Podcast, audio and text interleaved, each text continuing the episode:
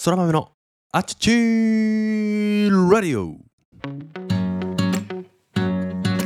はい皆様おはようございます。本日は6月24日金曜日週末の金曜日でございますね。改めまして皆様おはようございます。そら豆です。このチャンネルはそら豆こと私が日々感じたことや学んだことを自由気ままに自分勝手に自己満足にアウトプットをしていくなんともわがままなチャンネルでございます。どうぞ最後までお付き合いいただければ幸いでございます。ということで今日のトークテーマなんですけども子育てについてまたまたお話をしていこうかなと思っています。つい先日アンガーマネジメントについて配信をさせていただきまして様々な方からですね共感の声や学びがありましたというですね嬉しいメッセージなどがありました。で私自身もですね今4人の娘を育てる父親として毎日生活しているんですけどもやっぱり悩みは尽きないというかですね、あのー、子育てって楽しいけど難しいなって感じることがあったり悩むことってやっぱりたくさんあると思うんですね。でそんなことをですね日々日々というか感じていると引き寄せの法則っていうのをですね、まあ、感じるというかなんか YouTube とかって自分のおすなんかチャンネル見てたらおすすめが勝手に表示されるじゃないですか。そんな時にですねそのなんでか知らないですけど子育てに関するチャンネルがねポンと出てきたんですよ。そのチャンネルがですねあの子育てで一番大切なことは何だろう？みたいなやつだったんですね。それをまあ見てですね非常にこう共感したというか学びが多くて私自身のために改めて自分の言葉でアウトプットしたいなっていう言葉ことだったのともしかするとこのね放送を聞いてくれているリスナーの皆様で子育てに少し悩んでいたりこう全てが前向きではなくてですね後ろ向きになっちゃうこともあるんじゃないかなと思っていてそんな方々のこう救いになるというか学びになるような内容だったのでシェアをしたいなと思っています。でですね最初にちょっとお伝えするんですけどもおそらくちょっと一発撮りで今撮ってるんですけど今回の収録長くなると思います。あのー、学んで一応僕なりに頭の中でまとめてるんですよ。ちょっとメモとかは取ってないんですけど頭の中でまとめたことを私の言葉で今からアウトプットします。だから結構ボリュームが多いので何かをしながら、えー、子育てをする中でですねおそらくなんだろうなご飯を作りながらとか洗濯物畳みながらとか洗濯を干しながらとか何かをしながらですね聞いていただければなと。かつなるべく滑舌もよくおしゃべりしようと思うので再生速度の方も1.5倍2倍だとちょっと早すぎるかなって気もするんですが1.5倍とか1.75ぐらいで聞き取れるようになるべく滑舌よくお話ししていこうと思うのでぜひ最後まで聞いてみてください。で今からが本題なんですけども子育てで一番大切なことって何だと思いますか？これねもちろん正解はなくていっぱいあるんですよ。でそれぞれの考え方があってどれも正解だと思うんですけども私が見たものはねそれは親の言葉。親の言葉っていう風なお話でした。すごくね共感をすることなんですけどもまあ理想論かもしれないけども親の言葉っていうのは本当に子どもの教育だとか成長において大切なことなんだよと。でなんで親の言葉って大事なのかなぜ親の言葉が重要性があるのかっていうことをねまあ理想論かもしれませんけど子どもの成長に最も影響を与えるだとか子どもの将来の成功に最も影響を与えるのも親の言葉。で子どものね幸せというものにも影響を与える可能性もあるし子ども自身の可能性ですねに影響を与える。そして何より私たち親の幸福度というものにも大きく影響する可能性が大いにあるんだよ。例えば子供が言うことを全然聞いてくれないんです。っていうね悩みがあった時にそのカウンセラーの方はいや親の言葉を見直しましょう。子供がねマイナス思考なんです。いやそれはね言葉親の言葉がけをね工夫しましょうよ。子供が全然勉強しないし勉強が嫌いなんですよ。というお悩みに対してはいや親の言葉でねプラスなイメージを作っていきましょう。っていうふうにお答えしてるんですよね。そのカウンセラーの方は。でそういうその方はですね教育だとか子育てだとか子供を育てる、まあ、親御さんの悩みだとかをいろいろ聞いてきた中で解決方法って実は大人の言葉を変えることだったりなんだろうな言葉でアプローチをすることでこう変えれることばっかりだったみたいなんですね。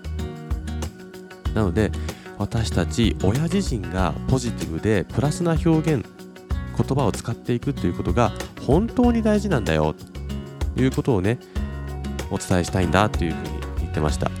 でここでねいい例というか表現をしてくれていたんですけども子供が生まれた時にですね持ってきたものっていうもので生まれた時にはですね何も描かれていない真っ白でとっても美しいキャンバスを持ってるんだ。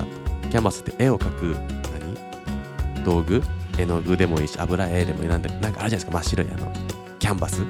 キャンパス？キャンパス？かな？ちょっとごめんなさい。わかんない。キャンバスかな？なんかそういう真っ白なねとっても美しい傷も一つないキャンバスを持って生まれてきたと。でそこのね子供の真っ白なキャンバスに色を塗るのが言葉なんだよ。で子供はね言葉を受け取るたびにキャンバスに色を塗られていくようなイメージを持ってください。でポジティブであったりプラスな言葉いい言葉っていう表現あのいい表現をすると色はどんな色だと思いますか？きっと鮮やかな色だと思いませんか？ポジティブな言葉やプラスな言葉っていうのはきっと鮮やかな色でしょう。そして反対に悪い言葉マイナスな言葉ネガティブな言葉や表現ってどんな色だと思います？きっとどす黒い色なんですよ。しかも厄介なのは子供が持っているキャンバスなのに子供自身で色を決めれないんですよ。自分で絵の具だとか鉛筆をこの色がいいなって選択できないんです最初は。最初はですね自分の意思とは関係なくどんどん自分のキャンバスに色が塗られていくんですね。それは一番身近である親の言葉が色の選択をしていると思ってください。ここでね皆さんは自分の子供のキャンバスがどんな色で描かれてほしいですか？もちろん鮮やかな色がいいですよね。できたよって。自分の子供のね何？紙キャンバスがどす黒かったらもう悲しすぎるじゃないですか。でもねその色というのが子供のねこれからを生きていく一生抱えていく基礎となるマインドになるんだと。幼少期の幼少期に聞いた言葉幼少期に塗られた色というのがその子供のこれからを生きていくマインドになるんだと。これ大げさかもしれないけど多分そうなんだって。やっぱりどんな言葉をかけられてきたかって大人になってからもね記憶の底に眠ってるんだって。これ怖いけどさでも親はやっぱり鮮やかな色で塗ってあげないとって思いますよね。うん。これ以前もね僕自身の言葉というか配信でもしたんだけどやっぱ人間は言葉でできているというか心は聞く言葉でできてるって話をしたと思うんですけどやっぱりこれ同じこと言ってました。人間はね言葉でできてると言っても過言ではない生き物なんだと。どのような言葉をねあのー、使うかっていうのでやっぱり変わってくると。でやっぱり親の影響が大きいんだと。最初はねこういうことを言っていて。そのもう一個ね例え話があってそのキャンバスに塗るものって親の言葉というのは油絵の具油絵ね。で親以外の方他人というかねの言葉は水彩絵の具という表現をしていてこれもなるほどなって思ったんだけどの耳に入る言葉って例えばね同じ同じ言葉だとしてもやっぱり親の言葉が持つパワーって圧倒的に強いとでやっぱり記憶だとか耳に残るのって親の言葉がもう何百倍も強いと。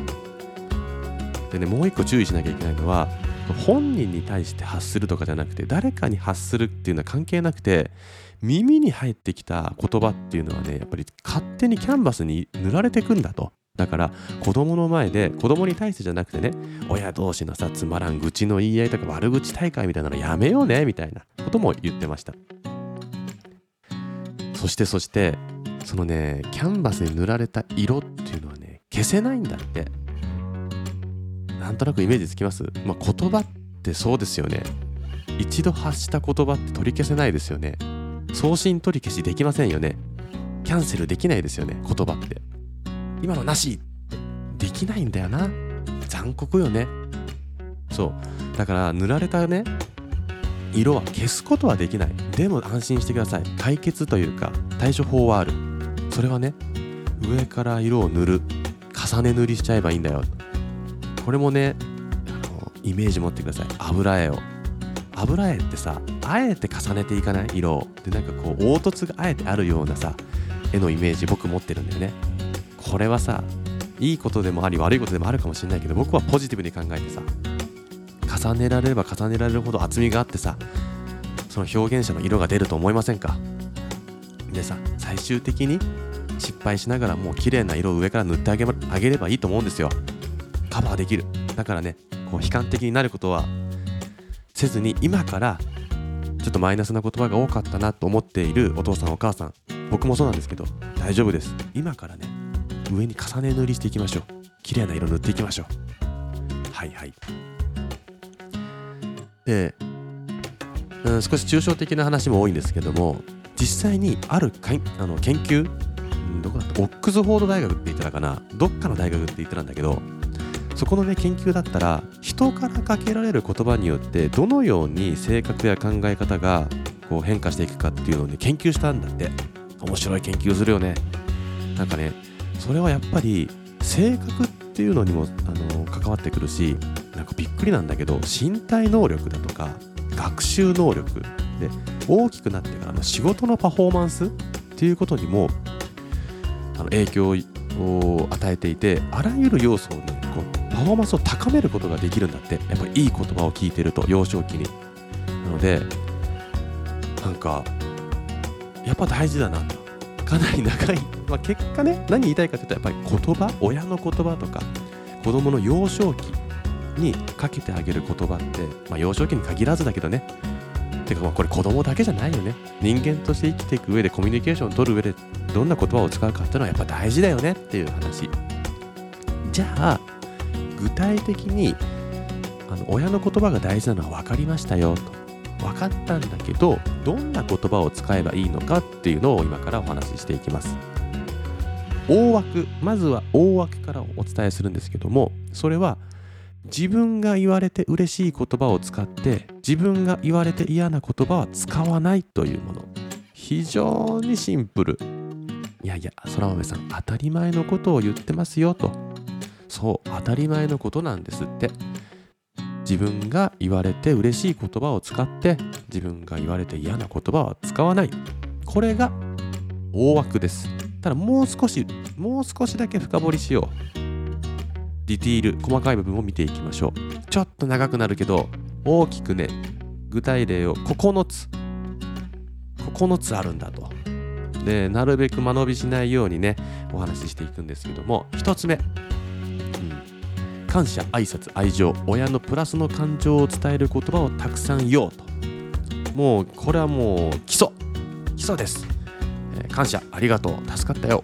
挨拶おはようおやすみいただきますとかあと愛情で大好きだよとか愛してるよとか生まれてきてくれてありがとうねとかいつも一緒にいてくれてありがとうだとかあとは親のプラスの感情嬉しいなとかパパはねまるちゃんが頑張ってる姿を見るととっても元気が出るよいつもありがとうねってこういう感謝であったり挨拶愛情表現と親のプラスの感情を伝えるというのをねこう言葉にして出すこと。これがまず大事というのが1つ目。そして2つ目。2つ目は命令語はなるべく使わないということ。〇〇しなさい。これね言っちゃうよね。特にまたこうイライラしてる時とか。何とかしなさい。でもねなるべくねすぐにじゃなくていいよ。意識を少しずつして言い換えをしていきましょう。まるしようね。まるできるかな？いつからまる始めよっか？みたいなね。こう我々もそうなの大人もそうですよね。命令されると嫌な気持ちになるのは当たり前です。なんとかしとけよ。なんでやねん。まるまるしなさいって言われたらいや戦士。みたいなこんなんあるよね絶対。ね、だから大人ですらさ命令されるのは嫌なんだから子供だって同じだよ。同じ人間なんだから。だからなるべくね命令語は使わない。そしてポイントが1個あります。すぐにできないすぐにできないことが当たり前普通と思うこと。これめちゃくちゃ大事だと思う。子供ってさそんなね、まあ、未熟者ですから 未熟者という表現良くないけど言ってすぐできるんだったらね苦労しませんよ。子供だってすぐやりたいかもしれないけどできないんだよ。だからなんとかしようねって言ったところで、まあ、1回2回ですぐにできないよね。って大人の我々がさ広い心を持って受け止めましょう。これはねきっと大事。イライラするかもしれないけどそうだそうだすぐできないだよね。できなくて当たり前だよね。ってこっちでねその気持ちを咀嚼してさ受け止めましょう。はいはいどんどんいきましょうね。3つ目。人格や能力可能性を否定する言葉は絶対に使わない。これ絶対にって言ってます。バカじゃないの。本当に下手くそだね。とあお前には無理だと。なんでお前いつもそうなんだと。いつになったらそれできるようなんだよ。何回も言わせんなと。こんな言葉使いませんか？僕は胸が痛いよ。バカじゃないのとかは言わないけど。なんかちょっとそれに似た言葉使ってることあるかもしれんな。いかんよね。いかんざきですよこれは。これはね子供を傷つけるだけではなくて子供自身のこうセルフイメージをこうどんどん劣化させていくとかネガティブなセルフイメージを持たせちゃうんだって。だから今傷つくだけじゃなくて将来のねなんか可能性というものすらも狭めていく。あ俺はダメな人間なんだ。俺はバカなんだと。私はできないんだと。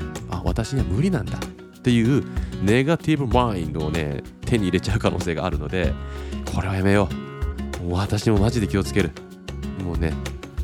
まあまあまあそんなに多く使ってないけどやっぱたまにさなんかこっちの都合というかこっちの危険でさ言っちゃうことないですか？気をつけましょう。これ僕も気をつけます。そして4つ目。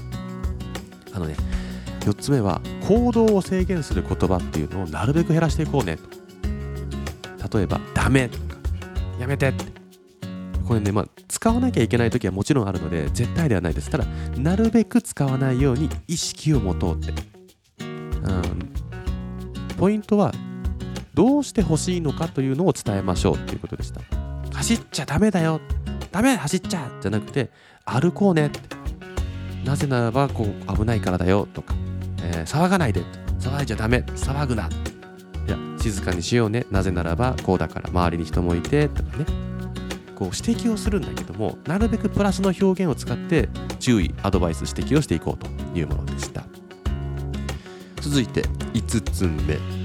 子どもの行動や発想を肯定する言葉を多く使いましょう。子どもの行動や発想を肯定する言葉を多く使いましょう。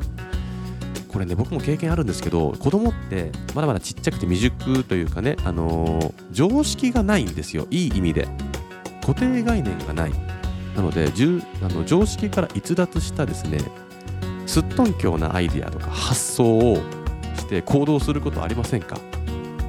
なんかいやすごいなお前みたいな。あの子供あるあるだと思うんですけどそれをね否定しないでください。なんだそれ？みたいなおかしいよそれ。やめとけ何やってんのお前。ではねそうじゃなくてその固定概念がなくてその常識外れな行動こそ褒めたたえると。いいね。いやその考え方は斬新でいいよ。いい発想力だね。とか。いや面白い。そういう考え方もあるのかと。パパは勉強になったって。ありがとうって。もう全肯定。もうノットしてもう全肯定です。ただし全肯定をした上でその後に自分の意見を言うとああいいねって面白いアイデアだね。パパはこういうふうに考えることもあるかなみたいな。でそういうふうにこう甘やかすわけじゃなくてね。とりあえずそういったユニークな自由な発想を肯定してあげることであ私の意見には価値があるんだなとかあもっと発信したいもっと考えていろいろお話ししたいというようなポジティブなマインドを構築できると。だからまずは全肯定。ぶっ飛んだアイディアこそ全肯定しましょう。いや最高だね。そんなの考えたこともなかったよ。最高だよ。パパはこんな風に考えたよ。パパはこういう風に考えていたよ。とかね。こういった。まずは肯定する癖をつけましょう。はいはい。次は何番目 ?6 番目かな？6番目、えー、こうなってほしくないなと思う言葉をなるべく使わないようにしよう。例えばそんないいそんないい加減だと困るんだよね。あなたはいっつも適当だから、え、あと何、うん、本当にわがままばっかりだよお前はと。わがままやめてくださいというようなこと。これ使っちゃわないですか？皆さん。わがまま言うなとか本当にわがままばっかりやめてくれと言っちゃいます。今ね特に思い当たるのは次女ね。次女がわがままなんだなもうあれも嫌これも嫌。もう勘弁してくれってね思うことが最近よくあるんだけど言葉にしない方がいいんだって。なぜかというとそういった言葉を多く使ってるとね子供はそれを修正するということはね難しいんだって。逆にその言葉通りのセルフイメージを作っちゃうんだって。そんないい加減だと困っちゃうわっていうのは私はいい加減な人なんだって。あなたはいつも適当だよねって言われてあ私は適当な人間なんだと本当にわがままばっかりだね私はわがままな人間なんだそういう風になっちゃうというね天の弱というかもうそういうものなんだって。だからもうのそういった言葉はねなるべく使わないっていうこととさっきも言ったけどやっぱりプラスの表現に変えていこうねと変換していこうねってそういう風に意識していきましょうというのが6つ目でした。そして7つ目。7つ目は他人の批判と批評をしない。他人の批判と批評をしない。まあこれはね子供に対してというわけではないですけどまあ道徳としてね当たり前ですけど悪口は言うなと。だからこれをやっぱり特にね親同士夫婦で悪口言い合うのはもう絶対に良くないって。あんたがこうだからこうなんでしょう。このつったことっこいぽいみたいな。お前こそさこだられてたれみたいな。もうこれはやめようって。なんかね人の悪いところをね探すマインドが身につくんだって。上げ足取るっていう。そんな可愛いものじゃなくて悪いところにばっかり目が行くようになる色眼鏡をかけちゃうんだ。サングラスを。もう良くないぜ。だからまあ子供に対してだけじゃなくてね悪口は言うのをやめようって。ね。次8番。こうなってほしい姿だとかいい考え方を積極的に言葉にして伝える。いいあのこうなってほしい姿やいい考え方を積極的に言葉にして伝える。これさっきと真逆ね。あのいいこと。一番分かりやすいのは長所。その子供の長所を伝えてあげることね、えー、あなたは〇〇が得意だよね。すごいよね。〇〇くんのこんなところが素敵だよね。〇〇ちゃんは細かい作業がとっても上手ですごいよね。〇〇ちゃんは最後まで諦めなくてかっこいいね。とかこういいところを見つけたら思うだけじゃなくて積極的に言葉にして表現してください。ただしこれただしです。この能力的なことばかりを ちょっとなまっちゃった。能力的なことばかりを伝えるわけではなくてその頑張りプロセス過程ですねだとか考え方態度に関することをあのー、褒めてあげてください。これね結果だとか能力ばかりを褒めていくと逆効果になることがある。頑張らなければならないというか結果を出さなければならないというプレッシャーがかかる可能性がある。だからあのその番組では言ってなかったんだけど僕はね存在自体を褒めてあげるというか何だったかな doing, having, being みたいなこれ。またちょっと違うエピソードで話しようと思うんですけど doing, having, being っていうね行為、doing、行為、having っていうのは持ってるもの、being っていうのは存在そのもの、その being というね、あなたの存在が一番愛おしくて嬉しいんだと、そういうことをね、やっぱ伝えてあげるのがいいかなと思っています。長くなってますね。そして最後です、皆さん、9番目。あいい言葉を使うということと甘い親になるというのは全くの別次元だよとこれこれ要注意ですよ今ね散々こういい言葉をとか使いなさいといい表現をしようプラスの表現をしようって言ってきたですが甘やかすとは全く違うということは肝に銘じてくださいこうちょっとね捉え方を間違えて甘やかすような言葉や態度をとってしまう親御さんも多くいらっしゃるらしいですがあそれはもう全然違いますからね甘やかすのはと。これを一つの例を用いて表現してくれていたんですけども例えばまるくんは自分でね泳げるようになりたいからスイミング教室プールに行かせてくれと言ってプールに行っていたらしいと。でからこうやっていく上で25メートル泳げなくて、えー、もう嫌だと。もうやめたいんだよねって言ってきたらしい。そんな時にお父さんはこのように声をかけました「まるくんいいかい?」これをやりたいと言ったのはまるくんだよね。パパはまるくんには大きな力があるのを知っているよ。もう一度だけ挑戦してみよう。必ずできるようになるよ。パパはずっと応援しているよ。こんな感じらしいよ。なんかこれ甘やかしてるわけじゃないですよね。やめるやあのやじゃあやめようね。もう苦しいね。やめようね。って言ったら甘やかしてるだけですけどいや違うだろって。やりたいって言ったのはあなた自身だしあなたにはできる力があるのを知ってる。だからやってみようって。背中を押すんですよね。厳しくも愛を持って接する。こういうことですからね。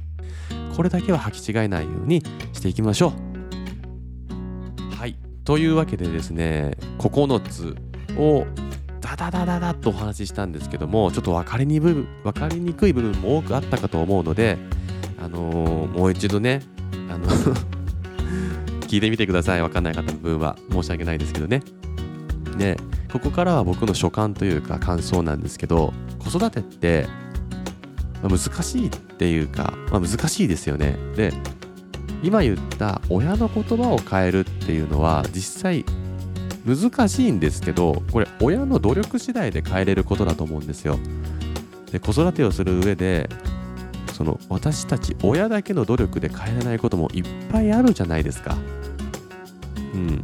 人間子供の人間関係であったりさ進路の選択であったりさ子供自身が何か頑張らなきゃいけないのに対してサポートをするっていうことが多いと思うんだけど今お話ししてきた親の言葉を変えるっていうのは子供同行じゃなくて親である我々の努力だけで変えれることなんですよ。そして自分たちの努力で変えれる親の言葉でどれだけ子供がいい影響を受けてどれだけこう豊かに育ってくれるかかかってると言っても過言ではないって言ったらどうですか？なんか変えない理由ないですよね。でもう一個僕がね伝えたいというか思っているのは完璧など目指すのやめましょう。完璧主義ほどもったいない考え方はないですからね。で特に子育ては絶対に完璧なんてありえない。僕はどちらかというと100か0の人間なんですけどでも子育てに関して100か0って絶対にない。だって100点の子育てをする人なんてこの世に誰もいないからね。どんなに優秀な人例えば子育ての評論家だとかさ子育てなんとかとかそれで飯食ってる人もさ100点のはずないんだよ。絶対に失敗してるし失敗してるから今があるっていう。だから何かできなかったとか例えばねその悪い表現や言葉を使ってしまったと思ったら別にね落ち込む落ち込むよね。落ち込むけどさずっと落ち込む必要はなくて改善すればいいだけだから。さっき言った絵の具を上塗りすればいいだからだけだからさ。もうすぐに切り替えてさ親である我々がさ変わろう。偉そうに言ってるけどこれは僕に向けて自分に向けて言ってると思って聞いてください。でもね皆さんにも届いてほしい。やっぱり同じぐらいの世代の人って何かと悩むことが多いと思うけど完璧なんか目指すのやめてさ楽しもう。で子供を育てるって子育てってさ子供を育てるって書くけど親が育ててもらってるようなもんだから。絶対に。これうちの妻も言ってますけどね。子供に育ててもらってるよねって私たちはって。もう本当にその通り。成長するチャンスをさ与えてくれてるんですよ子供は。だから楽しみましょう。一緒に成長していくと。理想論というか綺麗事を述べてるかもしれないけどいいじゃない綺麗事だって。汚い汚い話するより綺麗な話した方が気分もいいしね。と思っています。いやー暑苦しい話をね長いことしてしまったね。皆さんの耳はどうですか？あっちっちレディオになってませんか？ということであの少しクールダウンができたようなね言葉を使いましたけども。まあねまたこういう子育てに関しては定期的に僕もねやっぱ学んでいきたいし実践をしてさっき言った通り一緒に成長していければなと思うのでリスナーさんのね方々ももしかすると同じ世代の方が多いかもしれないからまた何かコメントとかねこういうことに悩んでるんだだとかえー、励ましの言葉であったり 感想とかをねぜひコメントで残してくれれば嬉しいです。必ず全部あの読み上げますし、えー、参考にさせていただければなと思っています。ということで今日もね大変長尺の放送というか配信になってしまったんですけどももし最後までこの放送を聞いてくれている方がいらっしゃればですね本当にいつもありがとうございます。本当に感謝申し上げます。そしてこれからも一緒に成長していきましょう。ということで今日の配信は大変長くなりましたがここまでとさせていただきます。